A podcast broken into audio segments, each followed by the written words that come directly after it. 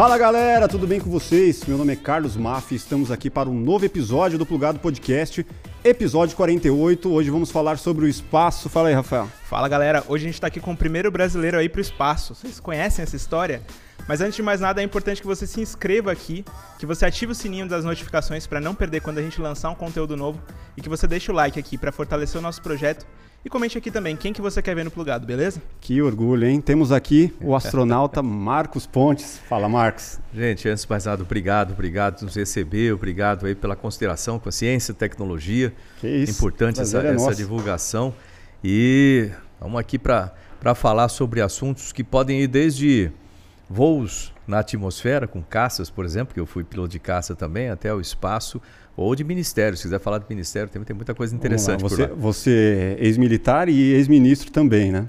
Exato. Eu, eu, eu fui, é, fui da Força Aérea, né? sou tenente-coronel da Força Aérea, da Reserva da Força Aérea. Fui piloto, de, piloto da Força Aérea, fui piloto de caça, fui piloto de testes da Força Aérea.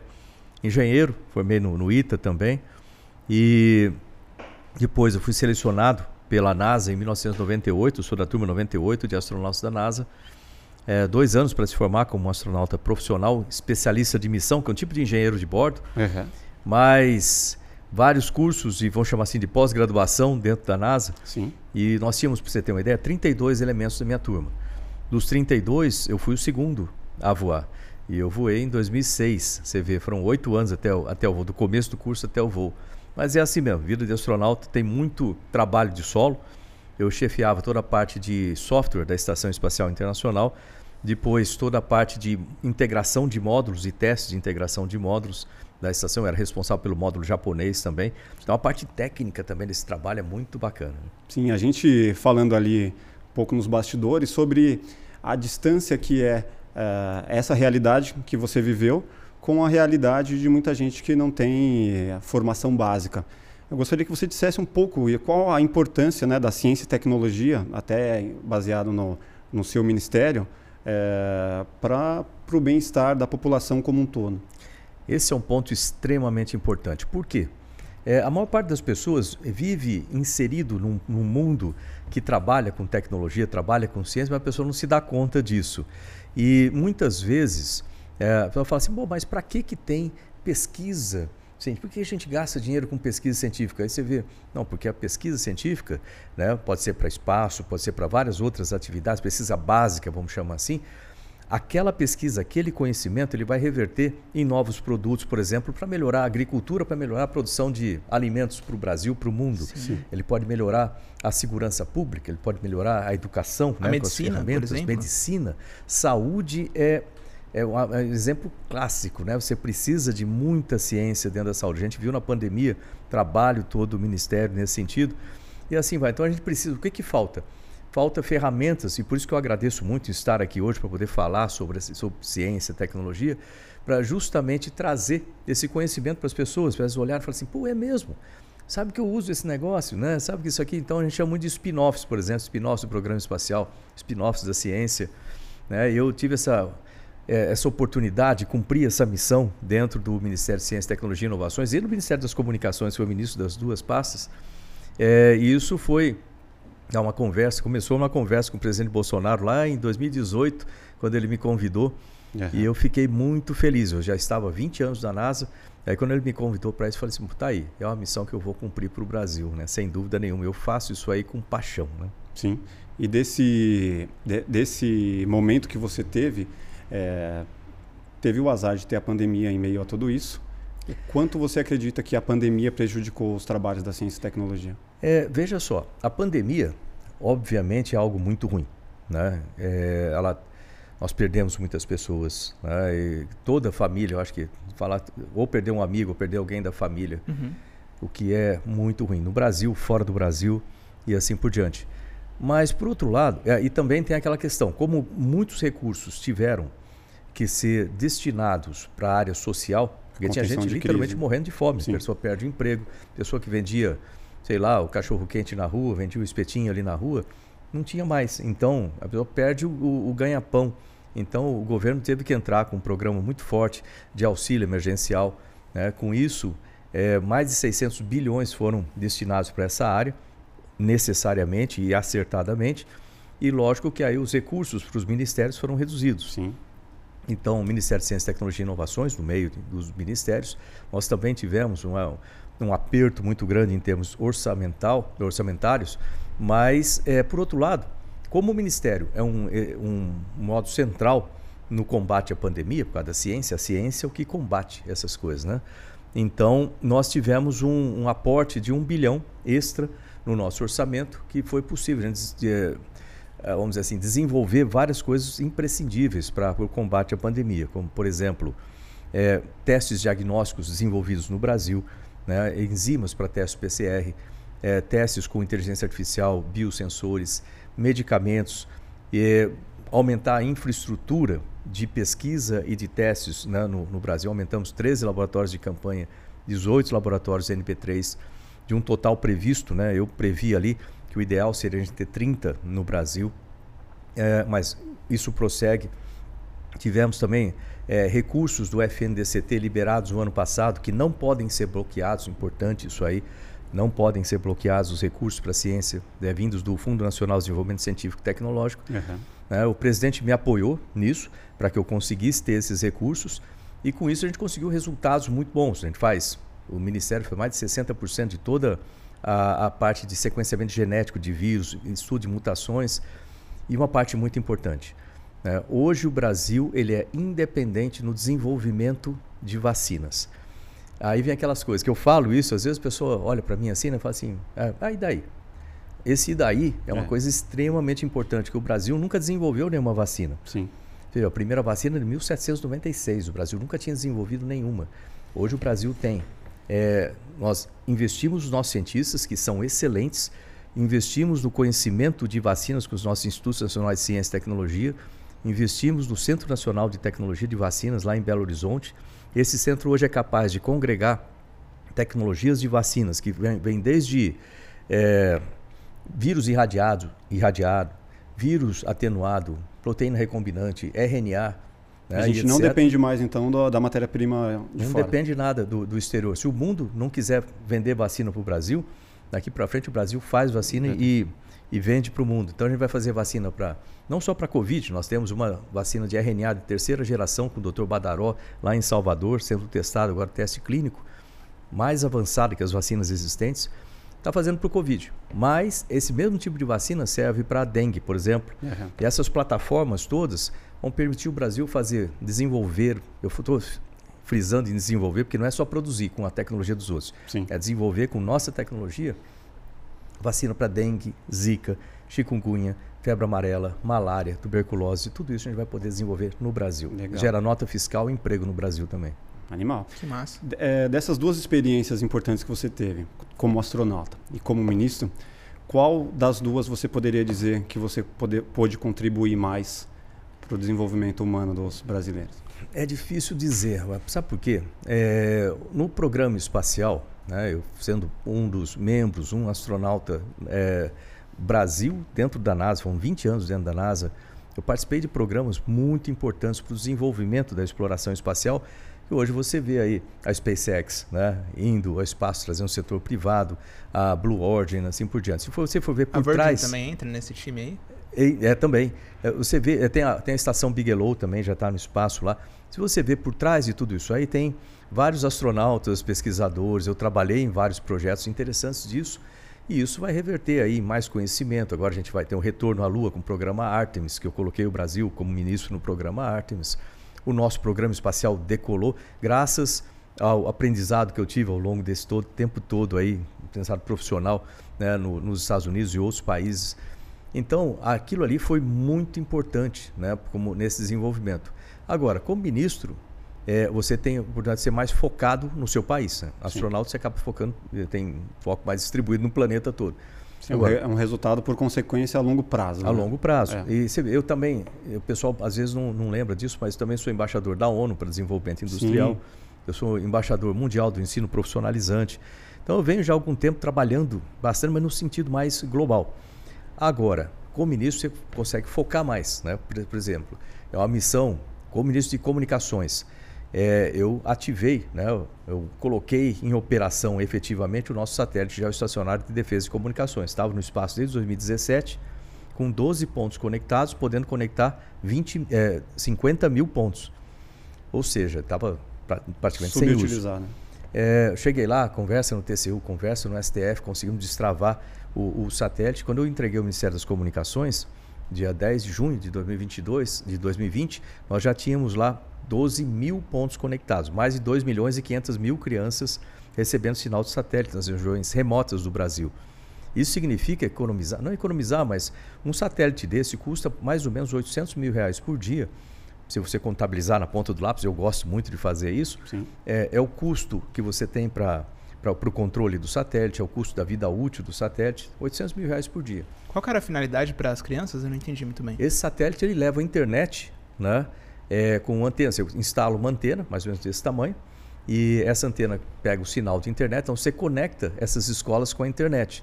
Essas escolas não tinham. Escolas em lugar remoto, né? Difícil ter internet. Então, isso aí foi o começo desse programa, que hoje tem internet nas escolas, o Ministério das Comunicações deu prosseguimento.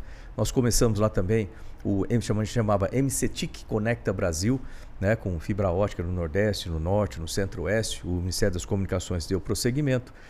E assim vai. Ah, aliás, o, a gente fala hoje de 5G, né, mas para o 5G funcionar, você precisa ter uma infraestrutura para isso. Então, o Ministério começou com essa infraestrutura, a gente fala desde inteligência artificial, internet das coisas, lei de passagem de antenas, legislação, multiplexadores, demultiplexadores, um monte de equipamentos para isso. Então, isso tudo a gente deu partido no Ministério e hoje você vê o funcionamento. Inclusive o PL 79, que estava seis anos parado no Senado, eu cheguei lá e fui trabalhar em cima disso para aprovar que se não tivesse aprovado isso, que muda o regime de, das telecomunicações do Brasil de concessão para autorização, as empresas não iam investir no Brasil em 5G. Então, é, isso está tudo na base. Você diria, então, que para um jovem estudante que sonha em ser astronauta, é melhor ele ser político, que ele vai conseguir mudar mais do que ser astronauta? eu vou te contar uma história interessante. né? agora eu estou aí como pré-candidato a deputado federal por São Paulo. Mais uma missão para o país. Aí você fala, por que, que você está fazendo isso? Interessantemente, né, os gargalos estão no Congresso. Sim. Tudo passa pelo Congresso. Né? Então, você pode direcionar bem, gerir muito bem o Ministério, mas no final tudo passa lá pelo Congresso, você precisa ir lá para destravar os, os nós, desenrolar os nós. Eu vou contar uma história interessante que o, o John Glenn, John Glenn foi o segundo astronauta a, a voar né, dos Estados Unidos. O primeiro foi o Alan Shepard, que fez um voo suborbital em 1961. Depois, o John Glenn fez um voo orbital em 1962. E ele foi fazer o segundo voo dele só em 1998, quando eu cheguei na NASA. Então, eu tive a oportunidade de encontrar com ele lá e conversar com ele. E ele era, durante esse período todo, ele foi, ele saiu da NASA, foi ser senador, foi senador nos Estados Unidos por mais de 20 anos. E como ele era considerado assim, herói americano, e isso é muito bacana, e tinha feito o segundo voo, então sempre tinha aquele monte de gente atrás dele. Eu tinha, uhum. tinha acabado de chegar na NASA, eu era rookie, vamos dizer assim, né? O que quer dizer tava, isso? Rookie é o novato. Ah, né? o novato. Eu era um novato ali, assim, na minha turma. A gente chama de ASCAN, astronauta candidato, né? É o, o Howley. curso lá. Se fosse então, eu ficava longe. Não, né? não quero, não vou chegar perto desse cara. Nem me arriscava chegar é. perto. E a gente ocupava o quarto andar do prédio 4S, ali no Johnson Space Center. E aí teve um dia, eu não sei, porque ele estava sozinho andando no corredor do prédio. E eu tinha feito uma impressão, né? Tinha e não tem impressora na sala, você tem uma sala de impressão. Eu fui lá buscar. E aí no caminho eu cruzei com ele, olhou para mim, viu a bandeira do Brasil, né, no, no macacão. Aí ele, ei, ei, ei, você é aquele astronauta do Brasil? Nem sabia que ele sabia que tinha isso. Você é aquele astronauta do Brasil? Eu falei, sim, senhor, vem cá, vem cá. Aí chega na sala, ele era um cara alto, ele sentou em cima da mesa, literalmente assim. Eu, olhou bem para mim e falou assim: Você já pensou em ser político? Pô, eu tinha acabado de chegar na NASA, eu estava pensando em, em, ser astronauta, Sim. em voar, essas coisas. Eu, não, senhor, nunca pensei, não. Ele falou assim: você é o primeiro lá do seu país, né? Sim, senhor, sou. Você devia pensar em ser político? Eu, fiquei eu devo ter ficado com aquela cara de interrogação. Uhum. Ele falou assim: olha, pensa bem. Eu fiz o primeiro voo, aí depois eu fui político dando um tempão e eu consegui ajudar mais o país sendo político, trazendo recursos, trabalhando para a defesa do programa como político, do que se eu tivesse ficado como astronauta dentro do programa, que eu tinha um alcance muito menor. Você devia pensar em ser político. Aí eu falei, irmão, sim, senhor, eu vou pensar tudo. Mas na minha cabeça estava assim, vai, isso não é de jeito nenhum. Tá imagina. longe, né?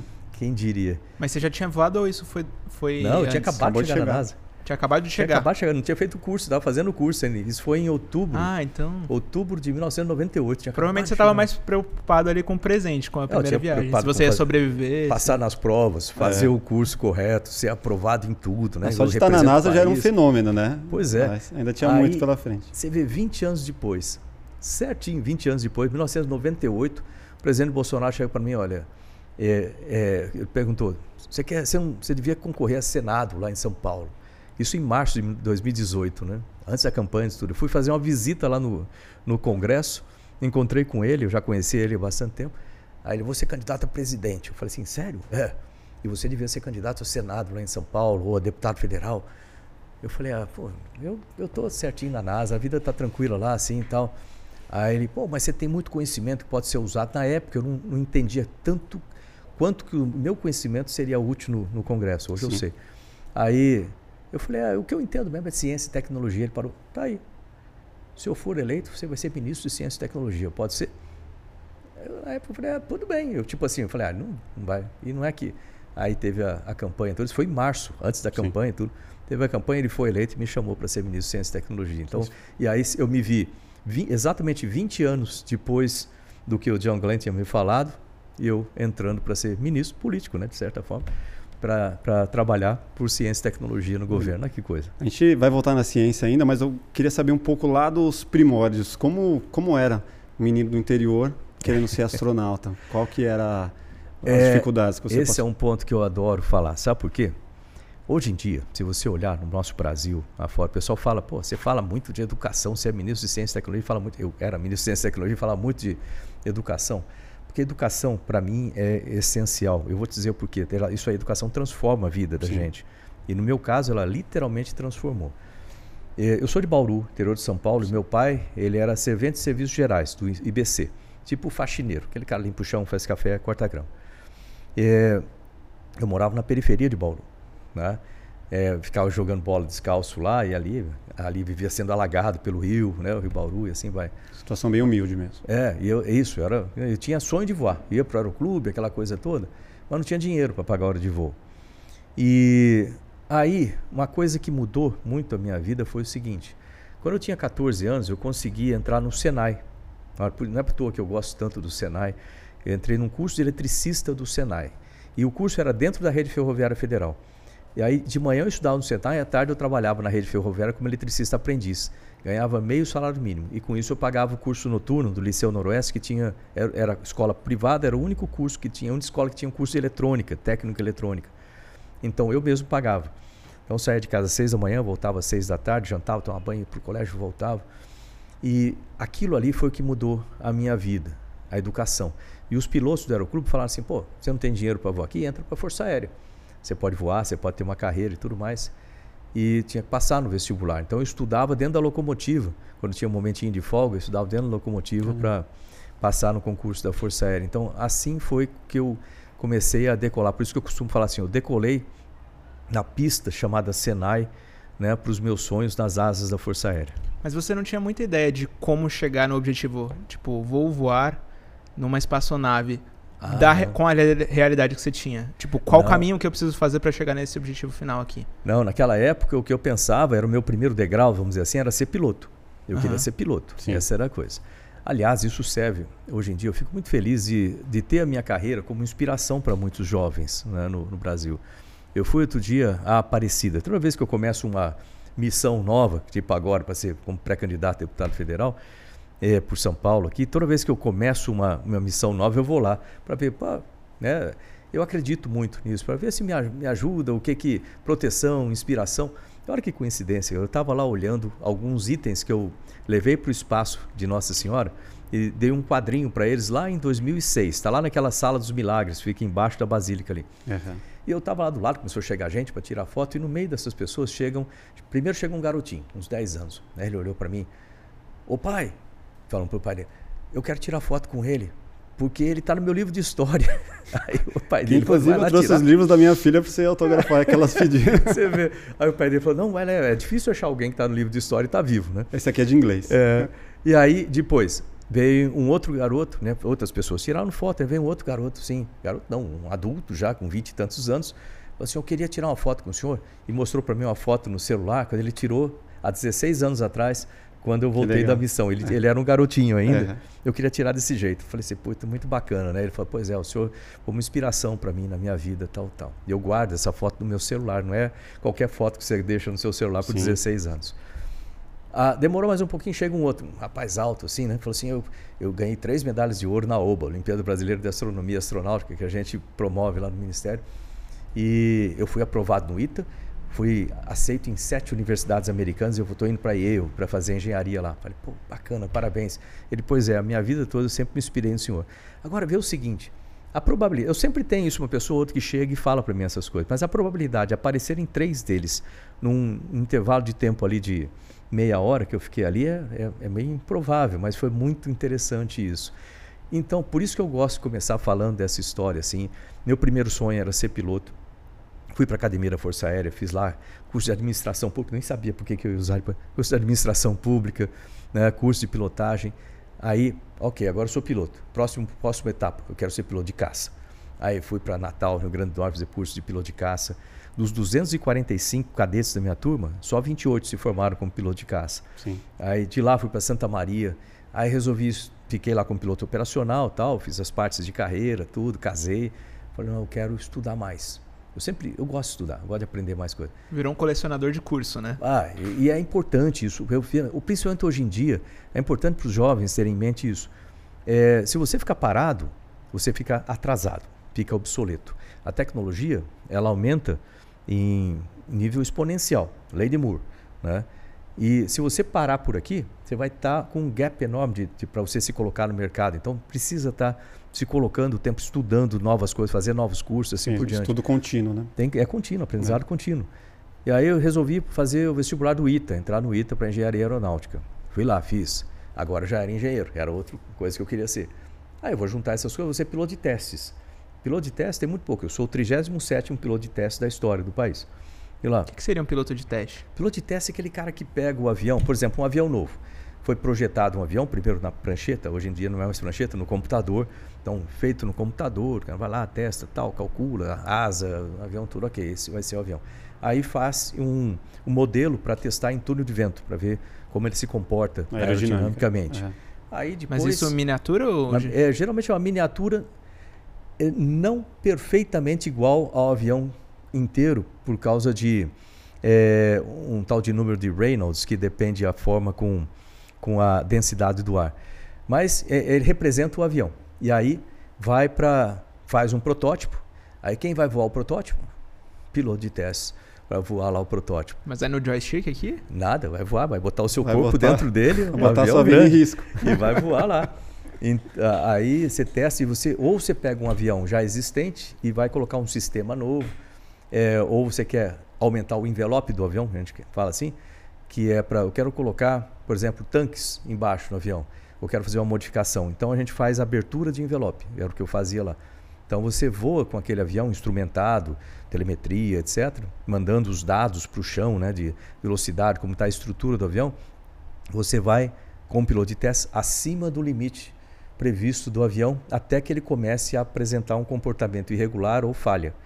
E aí depois que você descobre onde está o limite que o avião vai quebrar, Aí isso vai para o manual com uma, um coeficiente de segurança. Então no manual vai estar escrito lá, velocidade não exceder, VNE do avião, a nível tal, sei lá, 350 nós. Teve um piloto de teste que provavelmente já voou ele a 400 Sim, nós. A margem de segurança. Para ver o que acontece. Entendi. Entendeu? Então esse é o piloto de testes. E na época tinha o piloto de testes e o engenheiro de testes. Não tinha nenhum que era piloto e engenheiro no mesmo corpo. Então eu abri uma nova categoria, que hoje tem vários assim. Também foi muito bacana. Aí uma vez que eu era piloto de testes, eu falei, pô, vou estudar mais. Aí fui fazer mestrado, doutorado. E aí nessa época eu já estava pensando em ser astronauta. Mas tinha um problema. O Brasil não tinha qualquer hipótese ou possibilidade de ter um astronauta. E para ser astronauta NASA, você tinha que ser americano. E eu não sou americano, né? Eu falei, pô, como é que eu vou fazer isso? Aí vem a questão, você se prepara Deixa tudo preparado, porque se a oportunidade Chegar. aparecer ali, você já está equipado para aquilo.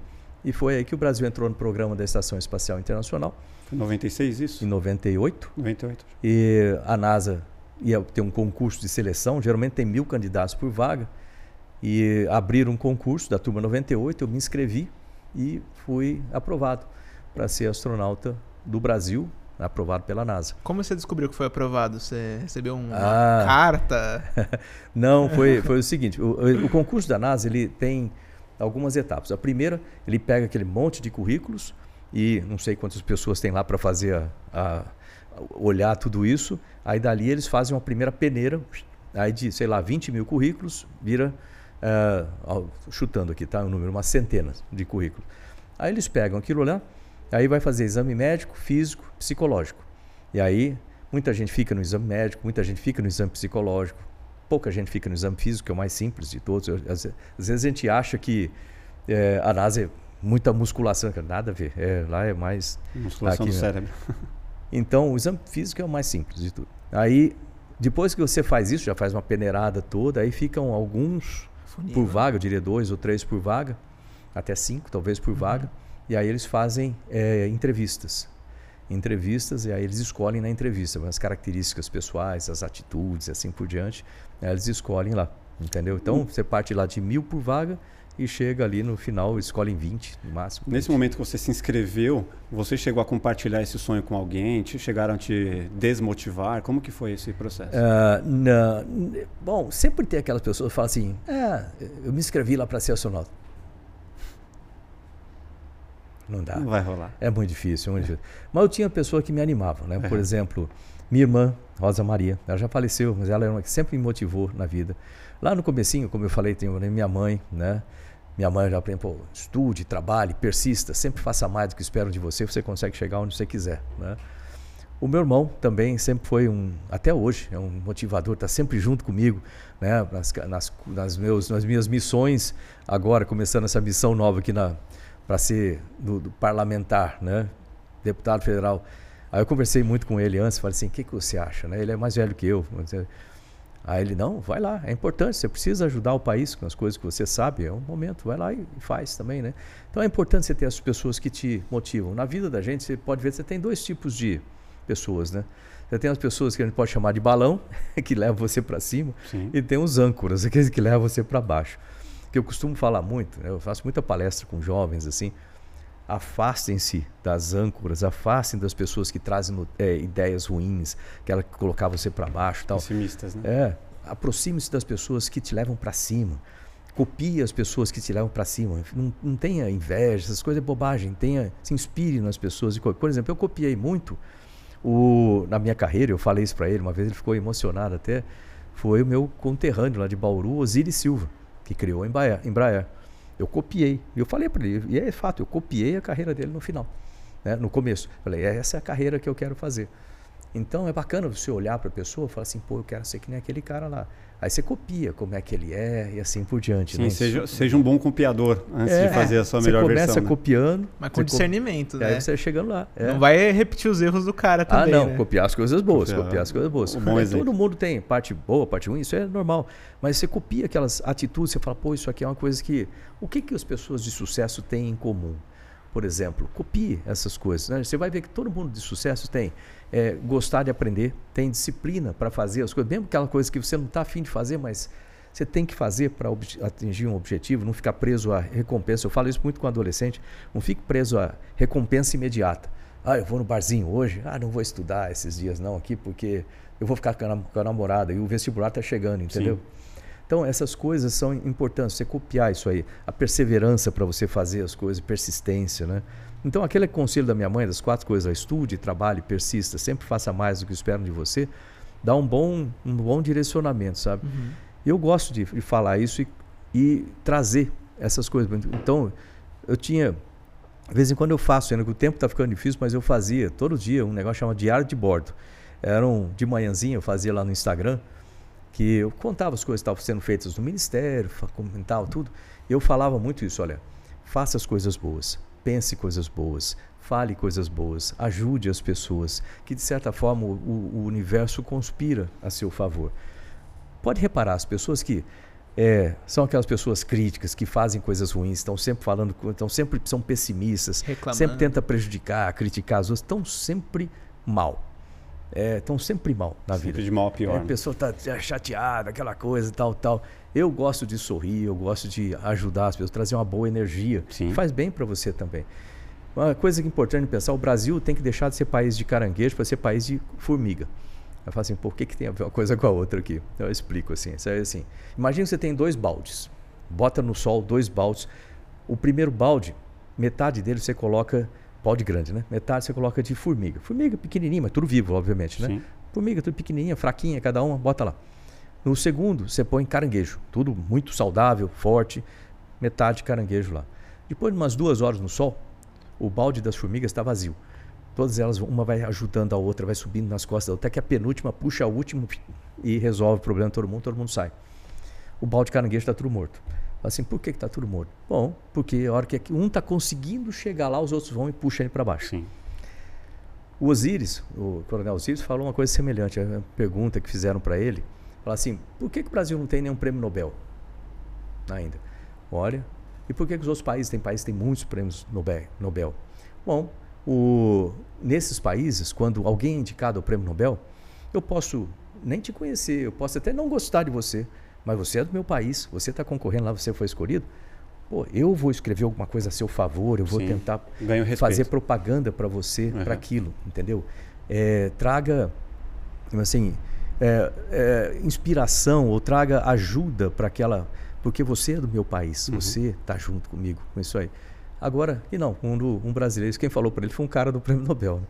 Quando o cara, um brasileiro é indicado, aí começa um monte de carta crítica ao cara Sim. do Brasil, entendeu? Aí fica difícil. O prego que se destaca é martelado no Brasil. É. Mas você acha que o Brasil é o país dos caranguejos, então? Pois é, a gente precisa mudar esse tipo de coisa aqui. Tem algumas coisas que me incomodam, essa é uma das coisas. Então, um tentar prejudicar né, o, o outro. A gente tem que ajudar as outras pessoas sempre né, a terem sucesso na vida. E dessa forma, todo mundo acaba tendo sucesso junto. Sim. Antes É. de continuar essa história, você disse que você, você foi até Aparecida do Norte, né? Que você Isso. tem a fé, você é religioso e tudo mais. E eu vou traçar um paralelo aqui com um convidado que a gente teve, o Sacani, né? É o Sacane, Fa- Sérgio. falando sobre o espaço, sobre o universo, e ele não acredita que. Porque assim, a gente falou, todas as possibilidades que tem de ter vida no, no- Na aqui Terra. na Terra, tipo, é. Ele falou, meu, é uma, é uma sequência de. Como que é? Uma, De acontecimentos. uma A matemática é perfeita. é perfeita É. para ter vida na Terra. Eu falei, meu, será que não, não exi- não existe um outro nome para isso? Será que não foi Deus que criou mesmo e tal? E É. ele, não, impossível. Qual que é a, a sua opinião sobre isso? Como... Pois é. Eu Tendo acho visto estranho. de cima, né? É, uma vez É. eu conversei com ele sobre isso também, né? Porque eu, eu- o meu pensamento é um pouco mais junto com o pessoal da NASA, o pessoal mais do, da, da pesquisa de Aham. exobiologia, que tem um departamento da NASA Como de é exobiologia. né? E a, a ideia lá é o seguinte, que a probabilidade de haver vida fora da Terra, no universo, né? pode ser muito longe daqui, né? e geralmente é, é praticamente 100%, Não vida inteligente, vida. inclusive inteligente É. inclusive inteligente. É, por quê? Onde eles se baseiam com isso aí? Ah, quer ver, o universo tem calculado pelos astrofísicos e etc. aproximadamente é, 14,5 bilhões de anos, certo? Desde o Big Bang até hoje. É, a- a- o nosso sistema solar, 4,5 bilhões. O nosso, a nossa vida na Terra como ser humano, na forma que nós somos aí, né? É, diria um pouco mais de 100 mil anos. Ah, pô, tem a Lucy lá, 4,5 milhões, etc. Tem teorias de que o ser humano, eu não vou entrar por essas teorias, que o ser humano talvez estivesse aqui há muito mais tempo, isso, Sim. isso é outra coisa, não vou entrar por isso aí. Não sou antropólogo, então falando o que existe hoje na ciência. Vamos pensar em 100 mil anos, o ser humano, né, mais ou menos como nós somos hoje aqui. É, não com a tecnologia, obviamente, eu Sim. digo é, é, fisicamente. Fisicamente. É. Ok, ou seja, a gente tem um tempo minúsculo de existência. Nós somos a, a criança nova no bairro.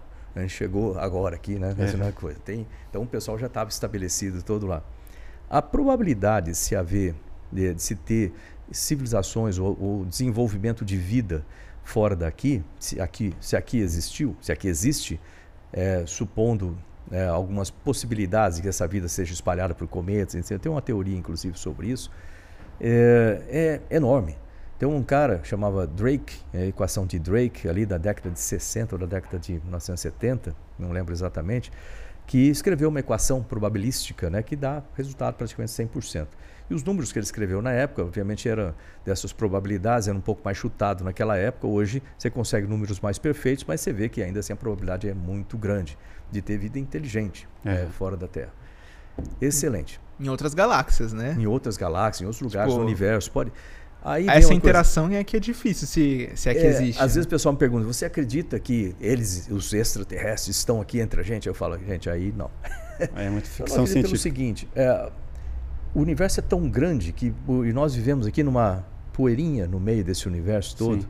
Tem um, um, um, vídeo bacana do Carl Sagan que eles chamam de tem um livro também, Pale Blue Dot, né, o pálido ponto azul. E a Terra é um pontinho no meio desse universo. Por um que, que a gente vai chamar a atenção de alguém que está lá, né, muito longe, mesmo que seja super inteligente, para vir visitar aqui a Terra e ficar aqui na Terra? Então, é, aí eu não acredito nisso, não. Às vezes o pessoal fala assim, pô, mas tem coisas que aparecem, discos voadores, assim, eu, isso aí eu já acho muito improvável. ET Bilu. Isso aqui, é. ET de Varginha. É, já isso aí já chegou lá no Ministério já. Essas né? coisas, assim. Agora, que existe vida, isso eu acho bem provável. Outra coisa interessante é a, é a definição de vida. Né? Eu não sou biólogo, mas o cara deve ter uma definição mais formal.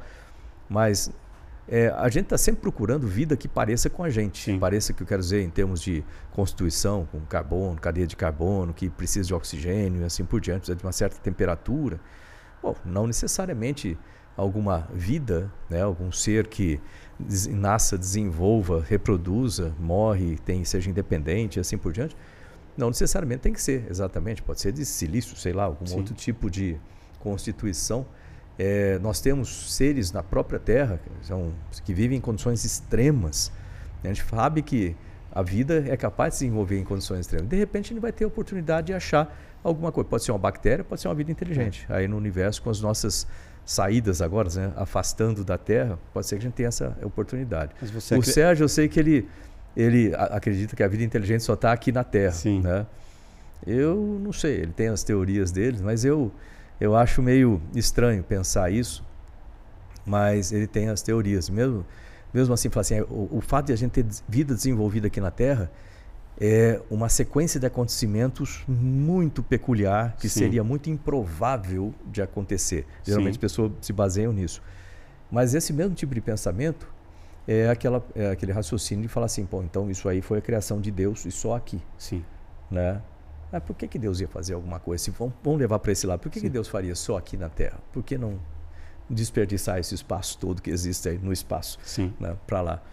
E tem uma frase interessante do Carl Sagan também que fala assim, acho que é do Carl Sagan, diz assim, é, existem duas possibilidades. Uma é que existe vida só na Terra. Outra que existe vida, outras vidas inteligentes fora da Terra. As duas são igualmente aterrorizadoras, né? Eu vou pensar. eu não vejo que é desperdício. Se parar pra pensar, eu acho que esse universo ser tão grande, a importância disso é fazer a gente se sentir pequeno e reconhecer que a gente é pequeno. Ah, isso é uma coisa que você sente quando está no espaço. Eu lembro que quando eu olhei para a Terra, né, os primeiros dias assim, você não tem muito tempo para ficar olhando, você tem um monte de coisa para fazer, Apreciando. sistemas. É, a minha a minha função a bordo é fazer manutenção dos sistemas, montar sistemas e literalmente a minuto. Mas aí você tem seis horas para dormir. Aí eu dava um golpe, vamos dizer assim, eu dormia duas horas no máximo. Né, por dia, porque era aquele era o momento que eu tinha. Sim. Aí eu botei meu saco de dormir, assim, tinha uma janelinha que eu via a terra, meio costado da estação. Ficava pensando assim, pô, você tem uma sensação estranha que você se sente nada. Aí você fala assim, pô, eu fiz tudo isso para chegar aqui para provar para mim mesmo que eu sou nada, é esquisito, né? Que eu sou insignificante. Mas aí se você pensar, bem, é, a Terra. Acabei de falar esse negócio do Carl Sagan, de ver a Terra em cima dos anéis de Saturno lá. Quando você pensa na, na, na Terra perante o universo, também é nada, é insignificante. Mas a Terra é parte do universo.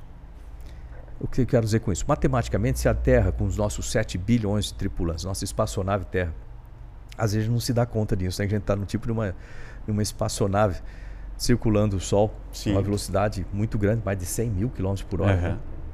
E aí, se essa espaçonave nossa desaparecer de uma hora para outra com 7 bilhões de habitantes, o universo com a Terra é diferente do universo sem a Terra. Se um de nós, embora insignificante, desaparecer de uma hora para outra, o universo com aquela pessoa é diferente do universo sem aquela pessoa. Sim. Então, isso faz você pensar. Fala assim, olha, embora eu seja insignificante, eu faço parte de tudo isso. Então, o meu significado não está é, no meu físico, naquela coisa. Meu significado está em pertencer a tudo isso aqui e fazer parte dessa história. Fica muito mais no seu legado, naquelas coisas que você faz na vida e tudo mais. Então, é, aí vem uma coisa que meu pai me falava quando, ele era, quando eu era criança. Ele falava assim: olha, uh, trate as outras pessoas da maneira como você quer ser tratado. Porque se você faz mal para uma pessoa, se nós fazemos parte da mesma coisa que a gente chama universo, se eu fizer mal para você, eu estou fazendo mal para uma parte de mim. Se eu fizer bem para você, eu estou fazendo bem para uma parte de mim. Então, talvez isso explique por que dá tão certo quando você faz as coisas boas para as outras pessoas. Né? E lá do, da, da, do espaço, você vê muita coisa, mas você não consegue interagir, obviamente, com nada na Terra. Sim. Né? É, é, estranho, obviamente, sei lá se tem vida depois de, da morte, ou se, se existe alguma coisa do tipo. Deve ser algo assim, né? Que você vê tudo, mas não consegue interagir mais. É um negócio meio esquisito. Então, é, por isso, quando dá, eu voltei. um grau de impotência? Pô, é, uma, dá uma sensação estranha. Quando eu voltei, eu falei, pô, eu acho que eu voltei muito mais com um fato, um fato humano, muito mais ligado, vamos chamar assim, às áreas sociais, né? Ou a parte humana, do que antes. Antes eu era muito pragmático, muito técnico-científico, assim, né? Uhum. Quadradinho, tudo. E eu tinha que ser para sobreviver. Piloto de teste, piloto de, de, é, não, não pode errar em certos momentos. E hoje eu considero muito a parte humana. Tipo assim, as emoções em voo atrapalham. As emoções na vida são as coisas mais bonitas que a gente tem. Entendeu? Então, hoje, você vê, depois eu voltei, acabei sendo escolhido pela ONU para ser né, embaixador para é, para desenvolvimento industrial, você pode trabalhar com as pessoas lá. Por isso que eu gosto tanto de educação, que é a melhor maneira que você consegue ajudar as pessoas, né? Por isso que eu quero ser agora pré-candidato, que eu sou agora pré-candidato a deputado federal por São Paulo, porque você consegue estar junto das pessoas, sabe? Eu acho que eu fiquei muito mais próximo, muito mais humano, eu diria. Isso é importante. Você acha que, traçando um paralelo ali, quando a gente consegue ver o problema de fora, a gente consegue traçar uma solução? Você, você é um dos poucos que conseguiu ver, ver a Terra de fora e você acha que você, isso te fez mais humano, isso. mais próximo das relações ali humanas e... É, você vê, cada pessoa é importante. Cada pessoa. E falando de criança, todas as crianças, elas têm talento. Todas elas, sem exceção. A questão é você descobrir esse talento e ajudar essa criança a desenvolver esse talento. Isso você faz através de educação, isso você faz através de abrir caminho para que esse profissional possa se desenvolver em várias áreas. E esse abrir caminho, eu estou falando em ter infraestrutura nas escolas, em ter é, emprego depois né, daquele, daquele setor, é, em você poder ter, se o cara quer ser pesquisador, por exemplo, e ter bolsas de pesquisas adequadas, você ter capacitação como ensino profissionalizante também. É, eu acho que a, essa é a função do Estado, né, de prover essas coisas, abrir esse caminho. Mas não pode esquecer de motivar a criança lá também. Né? Porque se você não fizer isso, você pode perder um grande talento. Ou se você quiser forçar essa criança a fazer uma coisa diferente. É uma coisa que eu não gosto.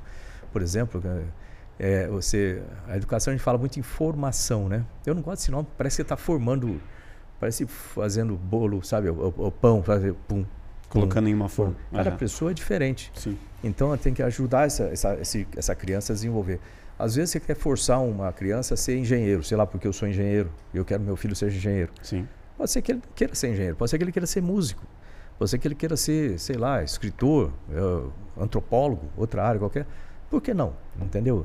Então você tem que deixar a criança se desenvolver. O mais importante é você motivar para que a pessoa tenha é, sucesso naquilo que vai fazer na vida e ela vai fazer melhor aquilo que ela, que ela gosta de fazer né? e que você se coloque como alguém para auxiliar é. naquilo.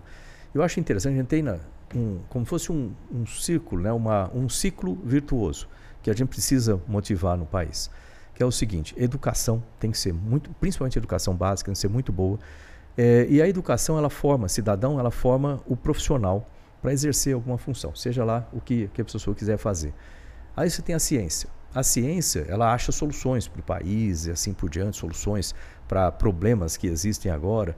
Ah, tem problema de poluição de rio. A ciência é o que ajuda a você achar aquilo. A ciência ela trabalha em todas as áreas, transversal.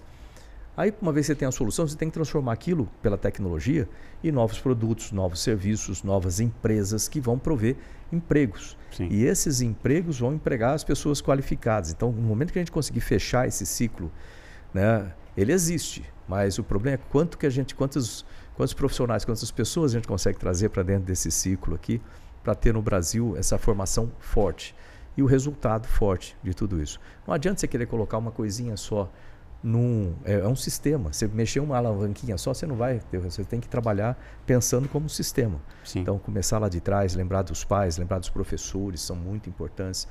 Lembrar da infraestrutura necessária para a criança crescer, da, da, até três anos, por exemplo, a primeira infância é extremamente importante. Criança que passa fome nessa, nessa fase, fase tem uma probabilidade baixa de ter sucesso depois. Você, precisa, você pode tratar, lógico, mas é importante, todas, todos esses procedimentos são importantes. Sim. E ah. isso que, de novo, o Congresso tem uma participação direta com isso. Isso que estou muito animado com essa participação agora. Muitas vezes falando sobre ciência, tecnologia aqui, e a gente vê nos comentários né, da, da população como um todo, e a galera fala, meu, vocês estão falando de astronomia, de ciência, a gente não tem nem saneamento básico. Mal a gente tem as crianças na escola com uma educação adequada, como você quer falar em, em dinheiro, em investimento para pesquisas espaciais? Meu, tipo, o Brasil é outra história. É, é, isso é uma coisa que eu, que eu gosto de falar também pelo seguinte. É, quando você investe em pesquisa, você investe em ciência, em tecnologia, você consegue. É, aliás, deixa eu começar por aí.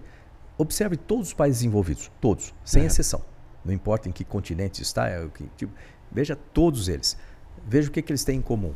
Educação. Educação, ciência, tecnologia, inovações forte. É como se fosse um coração. Talvez coração saúde forte. também, né? Saúde e saneamento básico. É, mas isso acaba sendo consequência. Por uhum. quê? Se você tem isso forte, você consegue bombear né? É, bons resultados, economia e, e, e desenvolvimento para todas as áreas. Uhum. Vou dar um exemplo. Vamos dizer, saúde. Né? Quando você tem educação, ciência, tecnologia e inovações fortes, você consegue trabalhar mais firme em prevenção, você melhora a saúde, né? Que o Ministério de Saúde é interessante, o Ministério da Saúde, mas o Ministério da Saúde trata da doença, né? Sim. Então você tem que tratar mais da prevenção. Então, quando você tem, você consegue trazer mais prevenção, você consegue que as pessoas tenham uma vida mais saudável, você consegue ter sistemas de tratamento mais eficientes, remédios melhores, tecnologias melhores para salvar a vida. A gente viu agora na pandemia, vacinas, acabei de falar de uma vacina RNA de terceira geração no Brasil, medicamentos hoje sendo desenvolvidos no Brasil. É, você consegue não só prevenir, como salvar mais vidas através de ciência e tecnologia. E com isso você reduz os gastos. Uhum. Veja, eu vou dar um exemplo só de gasto, eu também gosto de, de números assim. É, o, hoje em dia, o Brasil tem, isso aí quem informou foi, o Dr. Silvano Raia, que é um dos médicos mais famosos do Brasil, super graduado, tem mais de 90 anos de idade, um cara é uma sumidade. Ele me fez uma apresentação mostrando o seguinte: olha, é, o Brasil tem cerca de 100 mil pessoas na fila para transplante de rins. Essas pessoas têm que fazer diálise. O, o, SUS gasta aproximadamente 4 bilhões por ano para pagar esses tratamentos, 4 bilhões por ano entram nessa fila 33 mil pessoas por ano, né, que vão precisar, novas pessoas que vão entrar naquele pool ali, né, de coisa. E saem 22 mil pessoas que conseguem o transplante. Ué, então por que, que esse negócio não vai inchando? Porque morre uma a cada seis horas. É triste. E sem dizer que a pessoa fazendo diálise, a vida fica terrível, né? a qualidade de vida cai lá embaixo.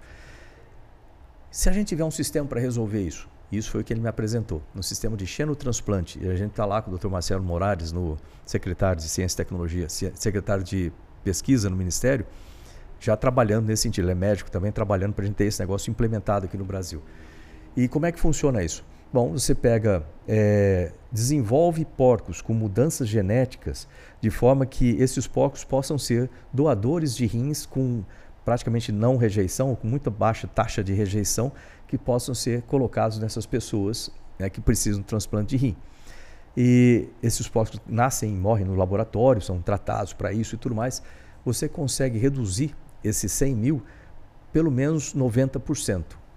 E com isso você reduz o gasto de 4 bilhões para, vamos supor, 3,6 bi, uhum. certo? 3,6 bi você economiza e gasta 400 milhões. Você economizou 3,6 bi por ano fazendo. Quanto é que custa para fazer esse sistema, para fornecer tudo isso?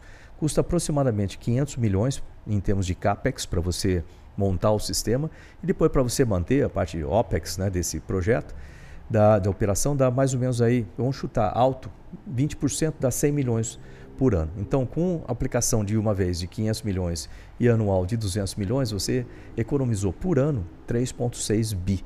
Olha como a ciência e tecnologia economiza dinheiro e resolve o problema ao mesmo tempo. Sim, né? mas em qual lugar do mundo já existe isso? Já existem é, é, de forma organizada e funcionando para valer. Já existem em alguns países mais avançados existem testes sendo feitos nisso.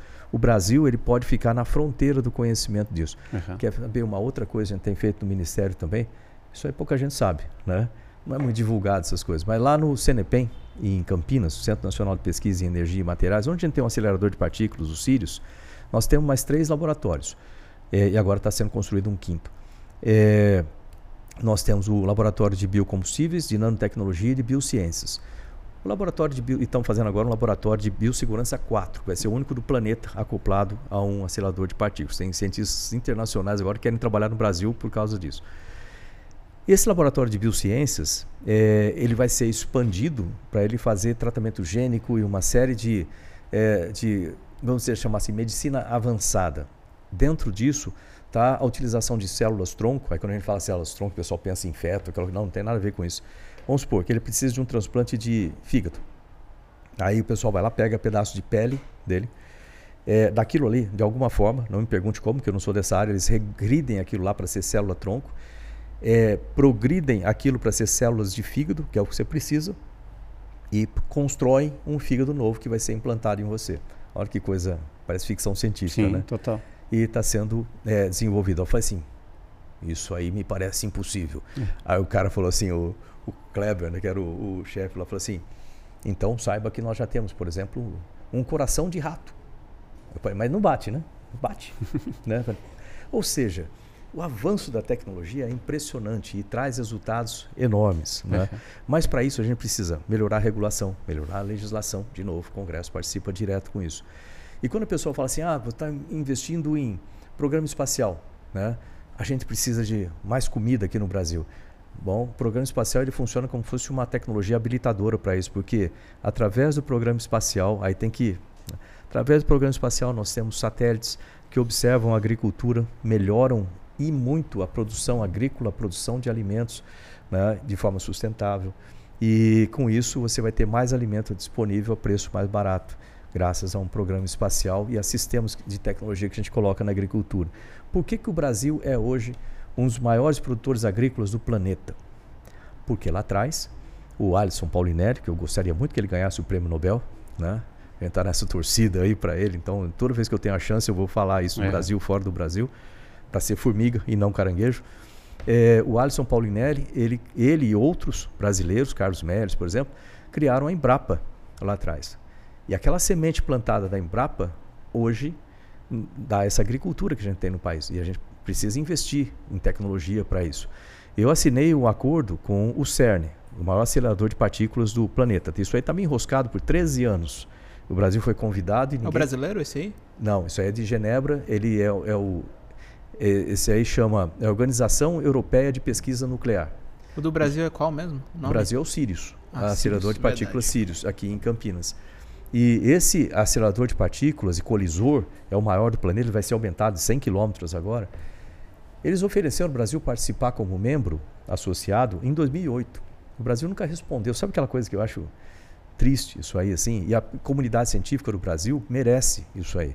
Aí quando eu entrei no ministério, chega o Scheller. Scheller, infelizmente, a gente perdeu ele o ano passado. Era o diretor do CBPF, Centro Brasileiro de Pesquisas Físicas. Ele chegou assim: ministro, a gente precisa participar nisso aí. Está muito parado, a gente vai acabar sendo chutado fora dessa possibilidade.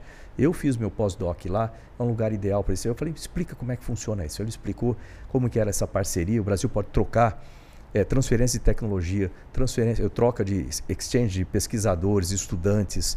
Né? Isso serve para muita coisa. Quanto é que custa para participar? Qual o investimento? Porque recurso para ciência e tecnologia não é gasto, é investimento. E eu falei, qual o investimento para isso? Ele falou assim, pô, 10 milhões de dólares por ano. Parece bastante dinheiro. Mas o Ministério tem condição de, de pagar isso, e quando você paga esses 10 milhões, o CERN compra das empresas brasileiras de tecnologia o equivalente a 10 milhões ou mais para colocar nos sistemas lá. Aí vem a próxima pergunta: e o Brasil tem empresa capaz de produzir coisas para um acelerador de partículas? Tem. Nós fizemos 87% dos Sirius, o nosso acelerador de partículas, com a indústria brasileira. Aí eu falei: vamos participar. Aí eu fui lá, né? conversei a primeira vez, o pessoal já estava com o pé atrás com o Brasil. Eu fui lá, não, eu sou o ministro, eu quero participar, o Brasil quer participar disso, a comunidade científica do Brasil quer participar, vocês conhecem, sabem a qualidade dos nossos cientistas. Aí a gente começou a retomar, vamos dizer, o crédito lá. Sim. Aí eu fui lá de novo, quando ia ter a reunião do conselho para aprovar a entrada do país, fui lá, conversei com eles, aprovaram por unanimidade a entrada do país. Aí fui lá em março, uma das últimas coisas que eu fiz no ministério foi assinar no nome do Brasil a participação do Brasil no CERN. Isso para a nossa comunidade científica, isso para as nossas empresas, isso reverte em nota fiscal, emprego no Brasil, conhecimento no Brasil. Você vê, faz parte né, da gente poder correr atrás como agente público, né, vamos dizer assim, como gestor público, para resolver os problemas do, do, nosso país e trazer mais possibilidades e oportunidades né, para os cientistas, estudantes e assim por diante, empresas. Total, mas em meio ao seu, ao seu ministério, você teve desavenças né, com o Ministério da Economia, com o Guedes, inclusive, saíram várias matérias aí. Eu queria entender o que, que, o que, que aconteceu nessa. Ah, isso é, Tirar isso... a grana da tecnologia. É, tipo, o que que isso é foi? é normal. O que, que acontece? O Ministério da Economia tem a função dele, né, de economia. Sim. Né? E falar uma coisa que eu brincava com ele. O Guedes é amigo meu. Tipo assim, eu, é igual. Outra coisa, você trabalha numa equipe, né? Vocês têm uma equipe aqui que né, toma decisões de gestão, assim é, de que adiantaria uma equipe em que todo mundo concorde contigo? Só concorde. Né? Nada. Você pode, então toma uma decisão sozinho. Se Sim. todo mundo falar amém para mim, você tem que ter discussões. É, a, isso é muito importante, né? Então, uhum. Eu, eu gosto, no meu no ministério, sempre fiz isso de trazer conselhos, etc. Me explique, tipo a Rede Vírus MCTI que eu montei um mês antes da pandemia, com cientistas, na verdade, todas as decisões que nós tomamos no Ministério não foram decisão minha para a parte de combate à pandemia. Foi decisão deles. Eles falaram assim, pô, isso aqui é o que pode ser feito. Eu, eu até estranharam. Eu falei assim, olha, vocês são as pessoas que entendem, vocês são os especialistas. Vocês fazem, eu cumpro. Vocês uhum. me dizem o que fazer, eu cumpro. E foi isso que a gente fez. E aí com o Guedes foi o seguinte, né? Eu, eu tenho que defender o orçamento da ciência e tecnologia. Como eu falei aqui, de novo, ciência e tecnologia é essencial para o desenvolvimento do país. Todas as áreas. Quer melhorar a segurança pública? melhora a ciência e tecnologia com inteligência artificial, câmeras, sistemas melhores, armamento melhor, o que for, você consegue usar a ciência e tecnologia para melhorar. E tudo, quer melhorar a infraestrutura, desenvolve melhores asfaltos, por exemplo, que você, em vez de trocar cada ano, você troca cada 10 anos, economiza Sim. dinheiro, vai. É, e assim vai, todas as áreas. Aí eu, eu vivo batendo nessa tecla e vou continuar minha vida inteira falando, vou lá para o Congresso, agora falando disso. A gente precisa investir em ciência e tecnologia e proteger o orçamento da ciência e tecnologia, proteger as carreiras né, dos pesquisadores, dos professores. Né? São bandeiras claras. Eu tenho feito isso a vida inteira. Então, eu estou agora pré-candidato a deputado federal. Para que, que você está indo lá? Para fazer, continuar a fazer isso. Sim. E no de, Ministério. Defender eu, a bandeira. Defender essa bandeira. No Ministério, eu tinha que defender. Eu sou ministro. Eu, eu era ministro de Ciência e Tecnologia, de Comunicações. Então, eu tenho que defender o orçamento do Ministério. Então, quando o pessoal cortava sim. o orçamento do meu Ministério, sim, eu briguei muito para isso. Né? E o pessoal viu, acompanhou esse negócio. Foi eficiente a briga? Foi, foi. A gente conseguiu. Você vê, quando eu entrei lá, aliás, é, é importante a gestão por causa disso também. Porque se você pensar em gestão de algum sistema grande, né, uma empresa grande, um ministério assim, você pode pensar de, é, em cinco eixos. Né? Um primeiro eixo é orçamento, é óbvio, né, para ter recursos para fazer as coisas. Pessoal, qualificação do pessoal, Sim. quantidade de pessoal que você tem qualificado para fazer as tarefas. Infraestrutura, qual a infraestrutura que você tem para o seu pessoal trabalhar e assim por diante. Você tem que pensar em é, legislação, vamos chamar assim, como forma geral, quais são qual é a regulação desse negócio, que tipo de lei que eu tenho para fazer isso aqui ou para melhorar, para abrir caminho. Isso tem que pensar em coordenação desses sistemas todos, né? Então, como coordenar.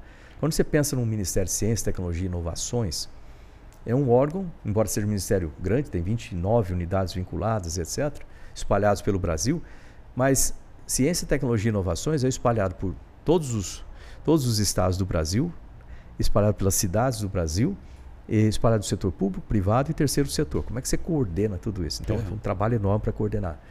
É, como é que você aumenta a infraestrutura? Precisa de recursos. Né? Como é que se aumenta pessoal? Precisa de concurso público. Eu vivi brigando com concurso público, até agora a gente não conseguiu fazer concurso público e depende do Congresso também, uhum. né? além do Ministério da Economia. Então, é, orçamento, quando eu cheguei lá, a gente tinha uma fonte de orçamento, que sempre foi no Ministério, a fonte orçamento da União. Uhum. E esse orçamento ele é parte do orçamento de todos os outros ministérios. Né? Então é uma disputa ali por orçamento do orçamento geral da União. E aí é, eu falei, eu não vou ficar dependendo só disso. Eu vou brigar com isso aqui né? e continuo brigando com isso para melhorar. Sim. Porque esse orçamento que você paga o custeio das unidades, luz, água, prédio, etc. Despesas básicas. Né? Despesas básicas. Uhum. É, agora, eu tenho que usar isso para projeto também. E não dá. Aí as unidades ficam só fazendo a coisa básica, é sobrevivendo, mas não fazendo o projeto que deveria fazer. Sim. Não vou ficar só nessa briga, não. Eu vou brigar por isso, mas eu vou ampliar. Aí a gente criou uma secretaria, eu criei uma secretaria para estruturas financeiras e projetos. Essa é a segunda fonte. Aí trabalharam com TCU durante três anos, ajustando como que a gente consegue trazer dinheiro externo, vamos dizer, do setor privado, pessoas, fundos, fundos nacionais e internacionais, para projetos de ciência, tecnologia, inovações dentro do governo. Conseguimos estabelecer. Se você olhar depois, aí o pessoal dá uma olhadinha no invest.mcti.gov.br, uhum. é um site que tem muitos projetos ali que recebem. Tem, tem unidades minhas, por exemplo, que é unidades minhas do INSA, Instituto Nacional do Semiárido, que tinha um orçamento X orçamento da União, padrão, que eles só recebiam aquilo antes, e por aqui, né? Uhum. É, e aí não tinha outro recurso. Como é que vão fazer projeto com aquilo? Então era tudo muito. Né? Hoje em dia eles têm X daqui do orçamento da União e quase 8X de orçamentos externos para projetos. Aí você começa a dar uhum. preferência. É uma nova quebra o paradigma, paradigma de investimento na ciência no Brasil. Aí tem uma terceira fonte, é o Fundo Nacional de Desenvolvimento Científico e Tecnológico. Esse fundo ele vem do setor privado para ser investido em ciência e tecnologia no país. Mas ele não era investido em ciência e tecnologia, ele ficava contido, retido, contingenciado né, para superávit, etc. E aí a gente teve uma boa briga, falando de briga, que juntou eu, o Ministério de Ciência, Tecnologia e Inovações, a comunidade científica do Brasil, toda a comunidade científica, sem exceção, a academia, universidades, tudo. É, o, o, todo o setor produtivo é. também, porque obviamente eles pagam para ter desenvolvimento, que aquilo vai reverter em produtos e assim por diante. Então, o setor produtivo.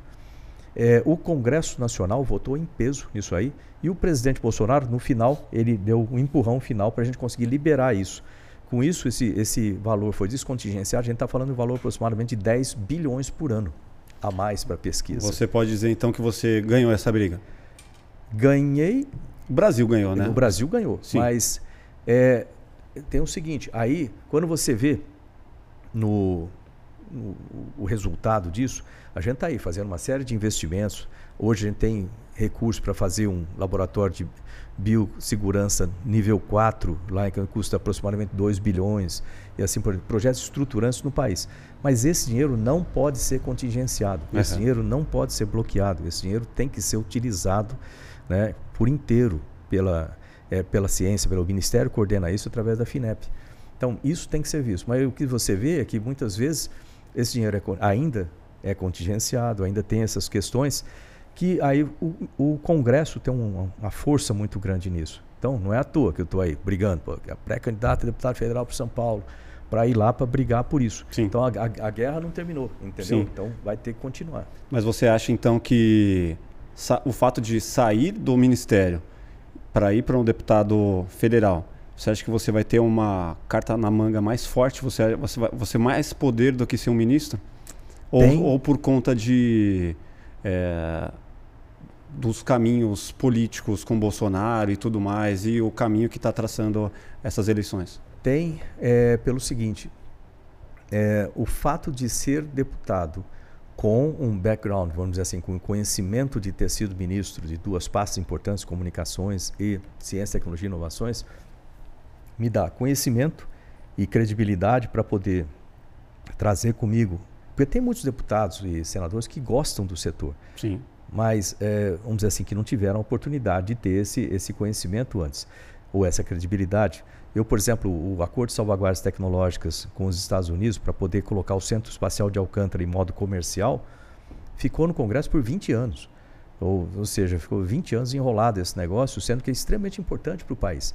Precisou eu chegar lá e explicar com a minha credibilidade do setor espacial né, para acelerar o projeto e conseguir em seis meses liberar e tocar. Hoje o, o, o centro pode funcionar em modo comercial, graças a isso.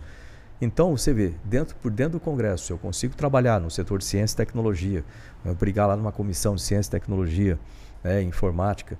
É, se você consegue trazer os parlamentares juntos e explicar. Porque como ministro não tinha tempo de ficar lá no Congresso todo dia, Sim. conversando com cada um. Agora, como deputado, essa é a minha função. Até porque esse é um cargo eleito pela população, né? Diferente de um ministro é. que a gente viu ali em meio a todas essas desavenças que, meu, tira esse ministro, tira aquele ministro, tira aquele outro. E a gente viu ali como como, como isso, andava. A... É isso aí, que é, essas descontinuidades não são boas. É, porque todo mundo pensava é. assim, pô, um ministro técnico, pô, legal a proposta. Mas aí, pô, o técnico ali, bom, tira esse, tira esse, tira esse. E aí o ministério é. meu, ficou. O presidente, né, o Bolsonaro, ele, ele quando ele chegou para mim, falou: Pô, você vai ser o ministro de Ciência e Tecnologia. Outra coisa que ele falou, falou assim: você tem carta branca para colocar o time que você precisar ali. Eu, como presidente, obviamente, eu tenho poder de veto. Sim. Né? Mas é, se você coloca as pessoas que não tem nada, nada contra, manda bala e faz. Então eu tive a, a, a liberdade para montar uma equipe muito boa. E o meu ministério sempre. É, isso é uma coisa que você vê, na, a NASA é muito estável, institucionalmente falando. Você começa um projeto, você tem estabilidade para trabalhar, você tem que dar calma para o seu pessoal poder trabalhar. Uhum. Então, uma das funções como ministro é proteger o ministério. Aí que vem as brigas, essas coisas todas. Sim. É proteger o ministério. Eu recebi o ministério lá com menos 350 milhões de. Eu não tinha dinheiro para pagar a bolsa de pesquisa depois de agosto, para você ter uma ideia. Aí eu falei assim: o pessoal ah, vai cortando as bolsas. Eu falei: eu não vou cortar a bolsa de pesquisa. A bolsa de pesquisa é o salário do pesquisador. Sim. Entende? Lá em 2019. Eu falei, não vou cortar. Aí ficou aquela coisa tal, tal. Eu falei, não vou cortar. Eu vou ter que achar esse dinheiro de algum lugar mesmo que eu tenho que cortar esse negócio de outras coisas. Eu vou, vai ter que fazer isso. Aí, nos 47, segundo tempo, lá em agosto, a gente conseguiu com a economia para ter o recurso até o final do ano. Não atrasei nenhuma bolsa, não atrasei é. nenhum dia e paguei todas as bolsas. 2020 foi mais fácil, já veio previsto no orçamento. 2021 é, também, embora a gente precise aumentar o número de bolsas, eu tenho cerca de, de varia de acordo com, com o ano, 60 a 80 mil bolsas. Mas é pouco, se você pensar no, num país do tamanho do Brasil, a gente precisava pelo menos duplicar isso aí e aumentar o valor. O valor está defasado há oito anos. Então eu pedi lá para eles fazerem um, um, um, um ajuste né, pra, e pedir para a economia para aumentar o nosso orçamento, que isso consome mais ou menos um terço, um pouco mais de um terço do orçamento é, da União, do, do, do, Ministério. E aí como é que você vai defender isso? É. Passa no Congresso o orçamento. Está lá de novo a necessidade está no Congresso. Total. Então, você vê, todas essas coisas dependem do Congresso. Né? Então, lá eu vou ter, agora, com o conhecimento do Ministério, eu vou ter muito mais força para. Uma força estratégica, né? É. Conseguir aliados ali e tudo mais, né? Sim. A gente tem umas perguntas bizarras aqui que a gente separou da galera. que, cara, assim, é, são bizarras, mas são criativas e acho que, a, acho que vale aqui a gente colocar para que, meu, você se sinta à vontade de responder. vamos lá. Então vamos lá, vou, vou ler aqui, ó. Das vezes que você olhou pela janela na direção do Brasil, deu, ah, ele já falou, deu para ver Ratanabá? Deu ver o quê? Ratanabá, que é aquela. O que, que, é isso? Você não, você não, sabe? Não. Tá. A galera tá pesquisando agora. Um... Ah, sim, lembrei. É a Lembrou? cidade lá a no... cidade na Amazônia. É, lá no, na Bolívia, né? Na verdade, ali na área é. da Bolívia, né? Da Amazônia, na, na Bolívia. O que que acontece? Eu acredito que a gente vai descobrir muito mais coisas né, é, nessa região. A gente tem um, um centro de pesquisas que é o Museu Guild. É, chama de museu, mas é, o, o nome ficou assim. Né? O Museu Guild fica em Belém e ele tem uma série de ramificações de entidades espalhadas né, pelo, pela Amazônia como um todo. E eu adoro essas coisas. Né? Eles é. têm lá é, um acervo, um acervo é, arqueológico magnífico, sabe? Que eu queria botar aquilo no museu mesmo para pessoas verem, mas por enquanto é só para pesquisa, fica separado, escondido, vamos dizer assim lá. Eles estão construindo um museu lá também, menor um pouco. Mas é, eu conversando com a, com a, pesquisadora de lá, ela, eu falei assim, será que não tem? Ela falou assim, olha, existe a possibilidade sim. Uhum. Tem um negócio que eles chamam de terra preta, por exemplo. É um tipo de é, humus, sei lá como é que eu vou chamar isso aí, que eu não entendo muito dessa parte. Uma terra preta que é excelente para a agricultura, que o, os, os nativos de lá aprenderam de alguma forma a fazer aquilo lá de trás e eles fazem e, e o, os nossos cientistas tentam copiar aquilo e não funciona da mesma forma. Eles têm um segredo em torno uhum. disso. É um exemplo só de é, muito conhecimento que vem através das culturas tradicionais que podem ter origem né, em coisas que já existiram naquela, naquela área ali. Então, a descoberta dessa cidade, né, desenterrar a cidade agora com a capacidade que a gente tem com radar de abertura sintética, por exemplo, e trabalhar em várias, várias áreas do espectro de frequência, consegue, entre aspas, penetrar né, o solo, vão mostrar coisas interessantes, além de um combate maior aí também aos, aos desmatadores ilegais que vão para aquela região. Ah, não foi uma pergunta tão inútil, então. Mas é. não deu para ver Ratanabala de cima não, né? não deu, não deu. É, não dá, porque você passa a Amazônia, né? Primeiro é o seguinte, você está dando uma volta na Terra, aqui está a Terra, né? A gente fazer de novo essa parte para quem estiver vendo. Aqui está a Terra. Bem não é? redondinha. Viu, não é aqui está. Esférica, esférica, esférica.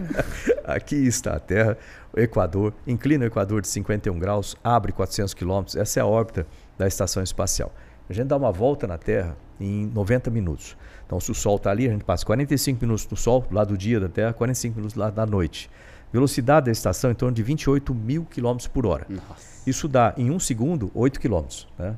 É mais rápido que uma bala de fuzil, não sei quanto que é uma bala de fuzil, mas é bem mais rápido que uma bala de fuzil. Então, umas 8, 10 vezes a velocidade. É. É, aí você passa, por exemplo, você passa na América do Sul. Ah, sim, detalhe, quando você dá uma volta, uma hora e meia, a Terra girou uma hora e meia, certo? Então, quando você passa na outra órbita, você passa em outros locais. Por isso que quando você vê o centro de controle de missão lá em Houston, aquele telão que tem lá, você vê parece um senoide assim com variação de fase, né? Passa o primeiro, depois ele, o segundo vai passar mais à esquerda e assim vai. Por quê? Essa segunda órbita você passa em locais diferentes Sim, na Terra. Então você vê tudo, assim, é, fora os polos. É muito bonito a Terra como um todo. Mas certas regiões, por exemplo, a Amazônia, é rainforest, né? então é muito coberta com nuvens. Grande parte ah. do tempo você, ela é coberta com, com nuvens. Então você passa, você não consegue ver. Eu tirei muita foto. Né? você vai ver um verdinho. Aí ali. você vê às vezes um pedaço de um rio, um verde. Né? Infelizmente, de vez em quando você vê fumaça também, essas Sim. coisas. Né? Então isso aí é, esconde bastante a, a floresta, né? então, do, do espaço no visual, né? Agora, se você tem sistemas que você consegue, entre aspas, penetrar as nuvens e penetrar o canopi ou os canopis da floresta, aí a gente vai começar a descobrir umas coisas interessantes. E a gente está desenvolvendo no Brasil agora é um, um satélite e a, a, o plano é desenvolver satélite com radar de abertura sintética com tecnologia nacional, inicialmente com parceria com a China, por causa do programa CIBERS, que a gente sempre teve com a China desde 1988. São satélites de observação da Terra, né? e a gente lançou o Cibers 4A, por exemplo, um programa muito, muito é, exitoso com a China. Mas a gente precisa mudar a tecnologia, evoluir nisso e que e o Brasil ter mais essa tecnologia. Então, nós lançamos o Amazônia 1. Amazônia 1, tecnologia completamente nacional no espectro visual. Mas importando a Amazônia 1, a gente testou uma plataforma multimissão. Né? Essa plataforma tem a parte de serviços do satélite, energia, etc., é, controle de temperatura, tal, tal. E essa plataforma pode ser utilizada para muitos outros tipos de satélites, mudando a carga útil. E quando foi feito o Amazônia 1, entre aspas, sobrou é, muitas peças dele, tem 70% praticamente dele lá. Então vamos fazer o Amazônia 2 e vamos fazer com tecnologia de radar de abertura sintética em parceria com a China. Né? E a gente consegue desenvolver essa tecnologia no Brasil para a gente utilizar esses satélites. Aí a gente vai ter uma constelação aqui, se Deus quiser, no futuro, com é, com satélites brasileiros, com radar de abertura sintética, com muitos outros cargas úteis. Né? Você vê, tudo isso foi feito nesse mandato aqui. Né? Então, a gente, lógico que isso é um desenvolvimento antigo, estava vindo sendo feito, a gente completou e lançou, e agora esse desenvolvimento de outras possibilidades também no mandato. Essa aqui é com hum. a sua experiência militar, acho que você vai poder. No caso do Brasil entrar em uma guerra, quantos dias aguentaríamos na trocação? Depende muito do adversário, vamos chamar assim. Uhum. Se a gente falar daqui da América do Sul, por exemplo, o Brasil tem um potencial tá, é, bastante razoável em relação aos nossos vizinhos aqui na, na América do Sul. Né, em termos de tropas. Ah, não vai brigar com o Paraguai, isso. né? Aí é, é repetir a guerra. Aí, mas uh, dependendo de outros Estados Unidos, se eu pensar a, a Inglaterra, a França, etc., a capacidade militar deles é muito superior à nossa né? mesmo porque eles estão sempre em conflito. Então, essa, essa indústria militar, a indústria de material bélico nesses países, ela é muito grande, eles têm uma capacidade muito grande de desenvolvimento disso. É, a boa notícia com relação a isso, o Brasil não tem nenhuma perspectiva de entrar em guerra com ninguém, mas isso não pode ficar simplesmente você falar assim, ok, já não tem isso, então vou, relaxa. É, vou deixar, tu não pode relaxar. Deixa todo mundo ter uma bomba e a gente não tem nada. É, não tem nada. A gente precisa tá, é, ter a nossa, as nossas defesas, a nossa, a nossa defesa tem que ser bem preparada. Não é que a gente quer atacar alguém, quer invadir, não, não é isso, é, é defesa mesmo. Né? E isso envolve, na guerra do futuro, vamos chamar assim, do, é, ela vai sair um pouco do, do comum da guerra tradicional, com tanque, com. É, tanque não, tanque o pessoal não gosta de chamar, com carros de combate, né? É, com aviões tripulados, é, navios tripulados, para uma guerra muito mais tecnológica. Sim. E o medo de tudo isso, embora seja proibido, mas o medo de tudo isso é quando a gente fala de guerras é, não convencionais, com a parte biológica, Sim. coisas assim. Aí amedronta demais. Por isso que o Brasil ter também um laboratório de biossegurança 4 é essencial, lógico, para a saúde, né, como um todo, mas também é essencial também para a própria soberania do país. É importante a gente ter isso aqui. Mas do jeito que é hoje, duraria quanto tempo com, contra os Estados Unidos? É difícil dizer isso. Né? Nenhum, né? nenhum, é, nenhuma semana. É, é ó, o, o, a nossa capacidade para su, suportar um, uma situação dessa é muito baixa com relação a esses países. De Sim. novo, depende do, de quem é o adversário. Por isso que é importante também, o Brasil sempre foi muito bom em é, diplomacia. Sim. O Brasil sempre nós temos o Itamaraty, né, que a gente tem orgulho do nosso Itamaraty, é, de como o Brasil se coloca nessas questões.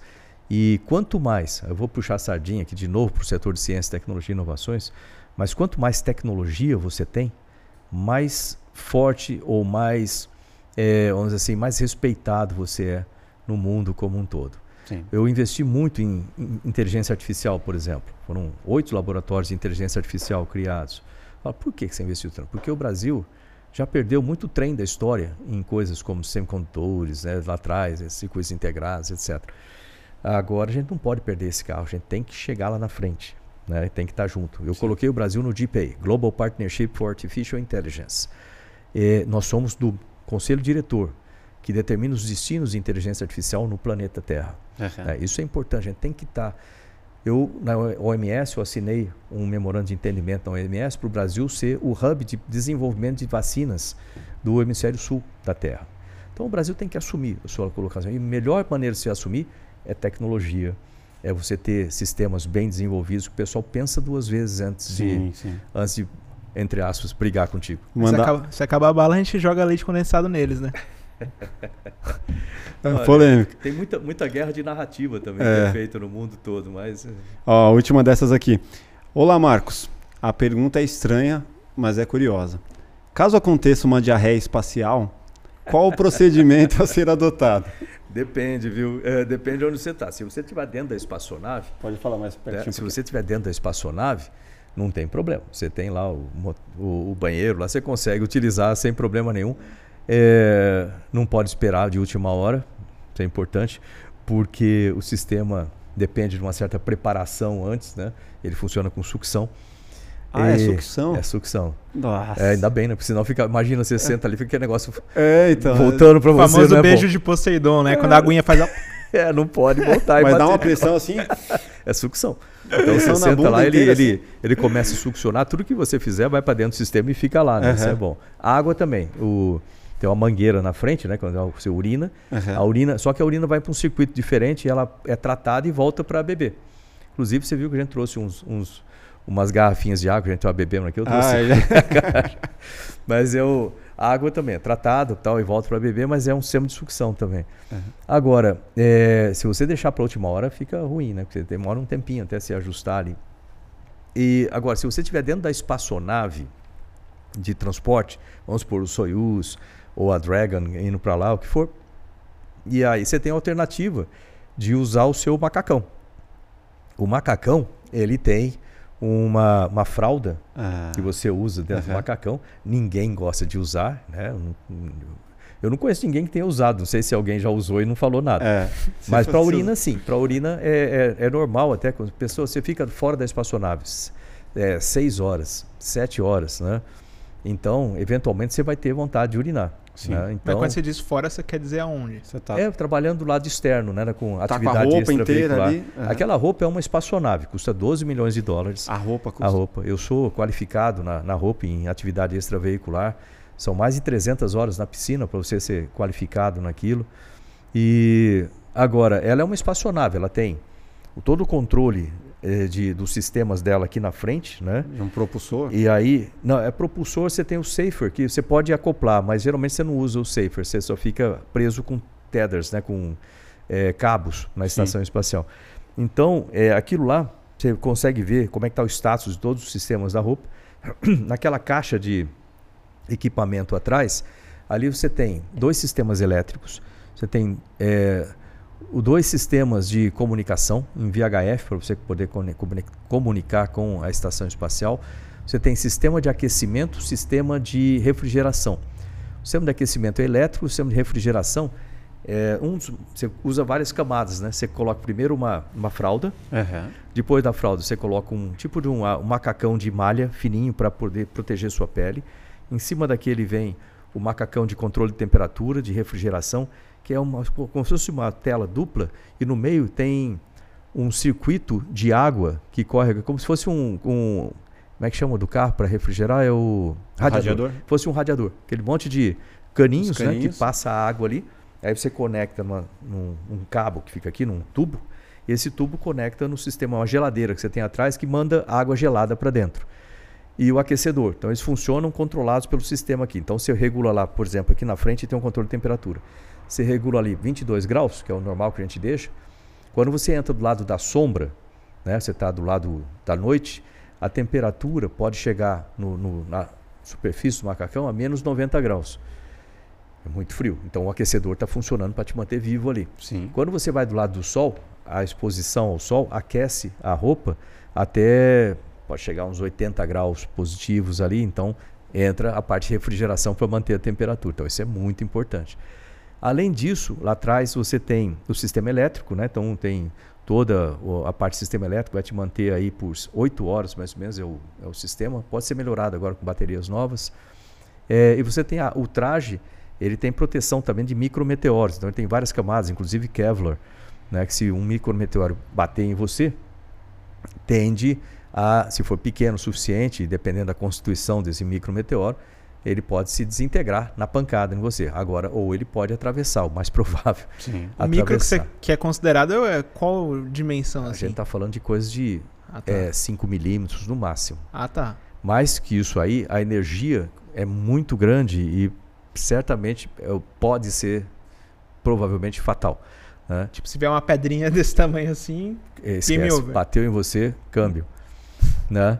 Por isso que a gente sempre faz a operação também com dois dois, é, dois astronautas. Você nunca sai sozinho, igual mergulho. Sim. Então, eu enviei um e enviei dois. Então, a gente se ajuda ali o tempo todo e é, se um tiver algum problema, que nem já teve um caso de um, um astronauta italiano, estou é, tentando lembrar o nome dele aqui agora, que o que aconteceu? Ele teve um problema no sistema de água. Aqui na frente você tem um tipo uma bolsa de água que você enche e tem um tubinho né? Que você pode tomar água aqui, assim, né? Sim, sim. Você pode até baixar um pouco a cabeça dentro do macacão, ela é, ela é grande, é pressurizável, pressurizado aquilo lá. Uhum. É, então, é, você tem que mexer, tem que fazer força para mexer nele, não é simples, né? Mas às vezes você toma uma água ali. E esse, nesse caso, falhou a válvula que controla a saída da, da água e começou a vazar água para dentro do capacete dele. Nossa. Putz, morrer afogado. E aí você imagina, quase que ele morreu afogado no espaço, porque aquela água começou a espalhar, começou a grudar no rosto dele. A água, quando está aqui, por exemplo, obviamente se você fizer algo aqui, a água vai cair, gravidade, mas se você abrir uma torneira bem devagarinho, você vai notar que ela começa a baular primeiro assim, e aí ela chega num certo ponto que ela forma uma gota e cai, certo? Fazendo bem em câmera lenta, vai fazer isso aí. Uhum. Por que que forma isso? Por causa da tensão superficial dos líquidos. É como se fossem as moléculas todas da água, uma está segurando a outra ali até que o peso não dá para resistir, pum. E ela cai com forma de gota. Quando você está no espaço, a tensão superficial dos líquidos fica muito evidente. Então, você pegar a água assim e botar no rosto, ela fica uma bolha. Uhum. Ela fica uma bolha, assim, parece uhum. um gel. Sim. Mas se pegar no nariz. Gruda na cara, você não consegue respirar. E ele é o Parmitano, o nome dele. ele explicando para mim, falou, cara, aquele negócio começou a sair e eu balançava o rosto, chegou uma hora que não teve jeito aquele negócio, eu não conseguia respirar mais, ainda bem que eu tava com, né, tinha o um parceiro, não lembro quem que era o parceiro dentro, ajudou ele voltando, consegui enxergar também que aquilo gruda no olho, né? Aí para ajudar ele a entrar de volta e desconectar tudo rapidamente. Tirar tudo e limpar o rosto. Ali. Limpar o rosto, é, e depois estudaram por que que aconteceu esse problema, tal, tal, né? Sempre, sempre assim. Mas ele foi recompensado financeiramente pela GAF? Ah, não? Isso faz parte do trabalho de astronauta, igual piloto de testes. Sim. Nós, o nosso trabalho é testar equipamentos para que as, dizer, os usuários normais possam ter mais segurança. Então, quando um piloto de teste é perdido dentro de um, uma campanha de ensaio, não é muito comum, graças a Deus, mas se acontecer, isso faz parte do seu contrato de trabalho, igual um astronauta. Quando você perde um astronauta profissional, é, faz parte do nosso contrato de trabalho. O que não pode acontecer agora, a gente perder um turista espacial. Sim. E o turista espacial ele está ali para se divertir, ele treina que, três dias para fazer um, um, voo espacial de alguns minutos, coisa assim, mas é, ele ou ela está ali, não é preparado para enfrentar situações de risco ou controlar a espaçonave. Então, com isso, é, a situação que você tem é, é, muito é muito difícil agora. Como é que eu vou colocar isso assim para não assustar as pessoas? É, vai começar um nova, novo tipo de voo, voo de passageiros. Mas vai para o espaço, para se divertir, tal, tal. Cada vez que tem um voo desse, eu fico assim, não pode acontecer nada, não pode acontecer nada. Né? Porque se acontece um acidente e a gente perde um turista ou mais turistas espaciais no começo, isso pode prejudicar todo o desenvolvimento da comercialização de voos Sim, espaciais. Um atraso entendeu? de 50 anos. Né? Tipo. Mas é mais um tempão, porque o pessoal assusta, entra todo, todas as investigações, toda aquela coisa toda que a gente sabe que segura o processo. Sim. E pensando, eu fico pensando também como que é a alimentação lá no espaço. Né? A questão de é cápsula, não, não é? Não, isso já evoluiu bastante. Na época da, da Apollo, lá nos anos 60, né? na década de 1960, comecei em 1970, e assim vai. Aquela época, assim, ainda era pasta, era mais pasta, sabe? Uhum. Mais fácil comer pasta. É, hoje em dia, você tem comida enlatada, que você, a latinha está lá, você tem um sistema na estação você coloca as latinhas no aquecedor, espera ela atingir um certo, não depende do que, que é ali, tem um tempo que o sistema já programa. Aí você tira, abre a latinha e come com colher. Essa é a melhor comida. Os russos gostam mais dessa daí, eu também gostei mais dessa. Mas é uma papinha? É um tipo, não, às vezes é tipo arroz com camarão, sei lá. Né? É comida mesmo, arroz ah, com camarão, do jeito que você conhece. É, só que eles carregam ela com, com mais é, vitaminas, etc. Porque no espaço você perde muita energia e você não tem vontade de comer, que você perde o paladar. É igual você ficar com Covid, não sei se já teve Covid, que você perde o paladar e o olfato. Uhum. É mais ou menos o mesmo efeito. Então, e desidrata também, né? Tem e desidrata. Esse é um outro ponto importante. Você perde muita água no espaço. Já explico essa parte que é importantíssimo isso aí. Aí o que, que você faz? Você come aquilo ali, aí você fala, sai um pedaço voando. Não tem problema, você voa e come. Vai Isso é um pega. tipo, né? Uhum. Outros tipos de comida. A gente tem é, uh, confete, que chamam aqui no Brasil, nos M&M's, aquele é, pastilhinhas de chocolate, Sim. muita castanha, castanha de caju e etc. Você sempre leva um saquinho para você, vai trabalhando durante o dia. O comandante, como a gente não tem vontade de comer, o comandante obriga todo mundo a tomar café junto, almoçar junto e jantar junto, que ele observa cada um para ver Sim. se está comendo ou não. As três refeições básicas. É, presta, é igual criança, eu é. vou prestar atenção se está comendo. E você leva junto um pouco dessa comida. Né? Então, a gente usa isso aí, que o que dá mais, gostinho, assim, às vezes está trabalhando com uma coisa, você come né, uma castanha e tal. Agora, além disso, a gente tem comida desidratada. Esse é um outro tipo que vai para o espaço sem água, ela vai mais leve e vai dentro de um saquinho. Chega lá, a gente tem uma máquina que você coloca, ela tem um bico, você coloca aquilo lá, trava ela, aí a máquina injeta uma agulha por aquele bico, injeta antes de você ler o código de barras tem nela, a máquina lê, sabe que tipo de coisa, sabe quanto que vai de água, qual a temperatura e quanto tempo você tem que esperar. Uhum. Ela segura durante, sei lá, cinco minutos até aquilo. Né? Aí ela abre, você pega, espera um pouquinho mais ali, corta com a tesoura e come, ou senão se aperta. Tem especial para sopa, chá, café, suco. Ah, então a alimentação não é um perrengue tão grande. Não, não é ruim. E mesmo porque ela vai antes. A gente faz muito teste da alimentação antes. Uhum. Tem especialistas em alimentação que te chamam cerca de três meses antes do voo, eles começam a te chamar para testar um monte de tipo de comida e você dá nota para as comidas. E baseado na nota que você deu, eles montam o seu cardápio baseado em você, no seu peso, tudo mais, Nutricionista. e mandam aquilo para o espaço cerca de um mês antes do seu voo. Aí quando você chegar lá tem uma caixinha com o seu nome. Obviamente a gente troca comida lá, né? Aham. O que, que você tem aí? Eu tenho então, Tem eu de gosto mais marmitinha. desse, toma Escambo. esse aqui. Né? e a gente brinca muito com comida também. É, água, por exemplo, você aperta uma, uma, uma mangueira assim com o bico, você aperta aquilo, você pode apontar para sua boca, Aham. ou você pode botar na mão aqui, aí forma uma bolha. Nossa. Aí fica aquela bolha Efeito aqui. especial. No, no, Aí no- a gente pega, por exemplo, suco de laranja. É meio nojento que eu vou falar, mas é, fica bonito. Quando você, É. você enche a boca de suco de laranja, bota um canudinho lá dentro e eh, sopra suco de laranja dentro daquela bolha de água. Aí fica uma bolha de água com um amarelo dentro. Fica É. bonito assim o Sim. negócio, né? A gente tira foto, tal, tal. Faz muita brincadeira para mostrar para crianças, etc. Aí depois você enfia a cara lá e bebe, ou você enfia o canudinho lá e bebe. É. A gente tira muita foto de UFO, né? objeto voador não identificado, com comida. Como é que é isso? Tipo, eu e você aqui, né? mais distante, pega tortilha, sabe tortilha? Aquela Sim, sim. pãozinho amassado, assim, é, mexicano. né? Sim. Aí joga um pro outro e ele no meio com a câmera, ele tenta tirar uma foto e tira aquela foto, fica tudo é, desfocado, assim. Sim, é, sim. Não, é tirar a foto de um objeto voador, né? Que Pô, que- cara. o que que essa viagem espacial, tipo, é, te prejudicou fisicamente? Assim, tem algum... É, essa é a parte ruim da É. coisa, né? É, porque um- um- o nosso corpo ele foi desenvolvido para foi desenvolvido aqui na Terra, com as condições da Terra, ou seja, uma uma vez a aceleração da gravidade, né? Que a gente chama de 1G, né? Uhum. É, a- condições de pressão, temperatura, né? É, muito estreitas. Se você pensar, o corpo humano é a coisa mais frágil que tem no espaço. Por isso, quando você fala de exploração e exploração de Marte, para outras coisas, o ponto principal é como manter a tripulação viva durante esse tempo todo, né? E, e atuante, operacional.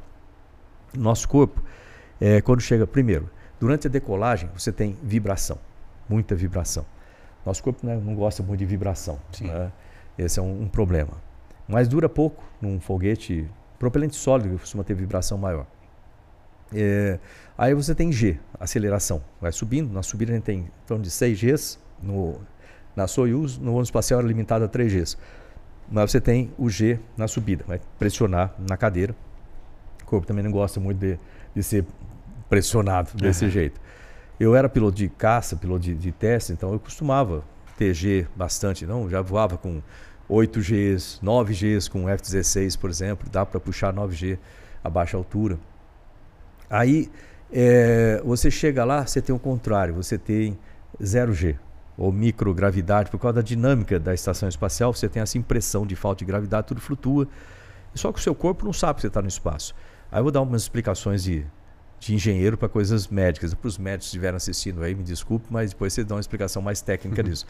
Então, o, nossa bomba de, de sangue está aqui, coração. Né? É, para bombear para baixo, logicamente, é mais fácil do que bombear para cima. Então o corpo tem uns mecanismos que ele atrapalha os atrapalha, ele dificulta o fluxo para baixo e facilita o fluxo para cima. Né? O pessoal até chama batata da perna como segundo coração e assim por diante. E com, mas com esse sistema a gente consegue manter mais ou menos a pressão homogênea no corpo, no pé e na cabeça, né? para não ficar muito pressão no pé e pouca pressão na cabeça. Sim. Ótimo. Só que você, quando você chega no espaço, o corpo não sabe que você está lá. E esses sistemas continuam funcionando. Então você fica com baixa pressão na parte de baixo, nos pés, fica o pé gelado e assim por diante. Você sente que está. E alta pressão na, na parte superior. Então você vai ter dor de cabeça, coriza, a pressão do olho aumenta, vai lá para a Se tiver estratosfera, enxaqueca. enxaqueca. É, você sente o coração batendo aqui na- no, no pescoço, aquela cara inchada, tal, tal, uma sensação esquisita. Então, isso é redistribuição de líquido no corpo.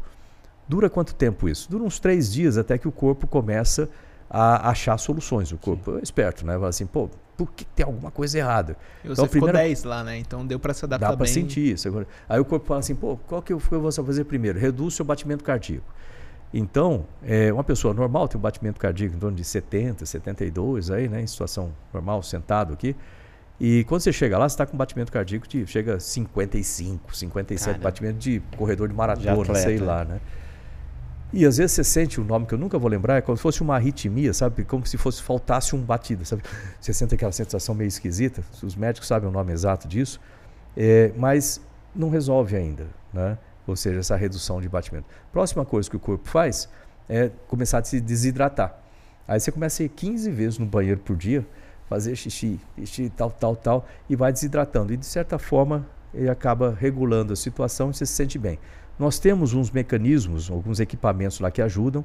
Por exemplo, fazer exercício na esteira ajuda, preso com elástico, logicamente. Sim. Exercícios de resistência com elásticos. Tem um sistema que pressuriza a parte de baixo do corpo, também ajuda. Tem é, um tipo de um garrote que você coloca nas pernas também durante alguns períodos durante o dia que também ajudam nisso aí na circulação periférica. Então tem uma série de mecanismos que ajudam nisso aí, mas não resolve o problema totalmente. Aí outro aspecto é perda de densidade óssea. O nosso corpo, de novo, é muito esperto, vamos dizer assim, se não precisa ele descarta. Então, é, o nosso, logicamente nós temos nosso peso em cima do esqueleto e isso é, estimula o corpo a produzir células ósseas. Chega lá, você não tem esse peso mais, o corpo reduz a produção de células ósseas, você tem uma osteoporose induzida pela microgravidade. E isso varia de organismo para organismo. Você fala assim, ah, todo mundo tem exatamente a mesma coisa? Não, depende. Ah, o cara mais fortão, chega lá ele vai ter menos efeito? Não, às vezes ele tem mais efeito de um cara magrinho, Sim. entendeu? Então depende do organismo das coisas. Eu, por exemplo, não perdi quase nada de massa óssea no, no espaço. É, mas eu sempre tive uma densidade muito alta. Então a gente faz DEX scan, né, medida de densidade óssea antes, Sim. depois, faz bastante isso. Aí outra coisa, radiação. Você está fora da atmosfera, mas ainda dentro do, do campo magnético da Terra. Então você tem alguma proteção do campo magnético para partículas de alta, de alta energia do Sol, mas você perdeu a proteção da alta atmosfera. Então você está sujeito à radiação. Tem uma coisa interessante que às vezes você está deitar, você fecha os olhos para dormir e você tem a impressão que tem alguém com uma máquina com flash tirando foto de você. A nítida impressão. Aí você, obviamente, não tem ninguém fazendo isso, mas é porque na nossa retina, é muito pequenininha, né, a região da, da retina ali, ela é atingida de vez em quando por essas partículas de alta energia e isso excita a retina, é como se fosse um flash Caramba. de luz, né? É, que mais? Você tem é, também alguns, alguns efeitos com relação ao sistema de equilíbrio. Aqui na Terra, nosso sistema funciona. Para quem não tem labirintite, Sim. ele funciona bem, de certa forma. Os canais semicirculares no ouvido. Então tem aquele líquido lá dentro, são três semicírculos, né, cada um num eixo. E aí o líquido lá dentro, com um tipo de um cíliozinho, como fosse uma, uma rosquinha oca, né? Aí aquele líquido, você bota a cabeça para frente, o líquido movimenta, o, o cérebro